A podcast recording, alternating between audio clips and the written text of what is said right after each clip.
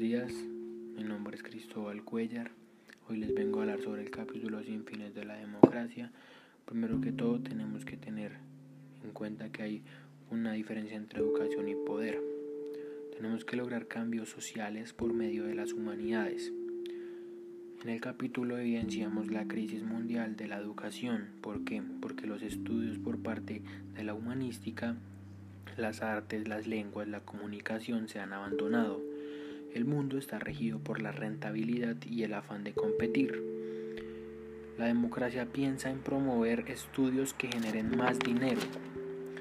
En el libro, la lectura, se concentran en el mundo estadounidense, hablando sobre el futuro de la enseñanza superior centrada en la educación, pero centrada en el beneficio económico. Hicieron un estudio en la, India, en la India que se basa en estudios de educación y se busca transmitir el conocimiento con fines de lucro. Marta Nussbaum defiende a las artes y humanidades como disciplina transmisora de cualidades esenciales para la democracia la imaginación, la creatividad y el pensamiento crítico. Muchos jóvenes están entrando a la educación superior, pero sin estar preparados para afrontar esta situación. Por lo cual, la autora habla sobre la pedagogía socrática, la cual atiende la importancia de la responsabilidad y actividades intelectuales independientes.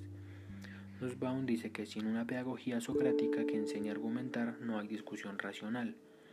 Sin un aprendizaje activo como el promovido por Lewy, no hay ciudadanos comprometidos, abiertos y cosmopolitas, capaces de analizar críticamente la realidad en la que viven.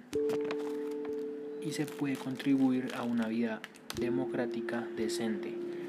Muchas gracias por su atención. Hasta luego.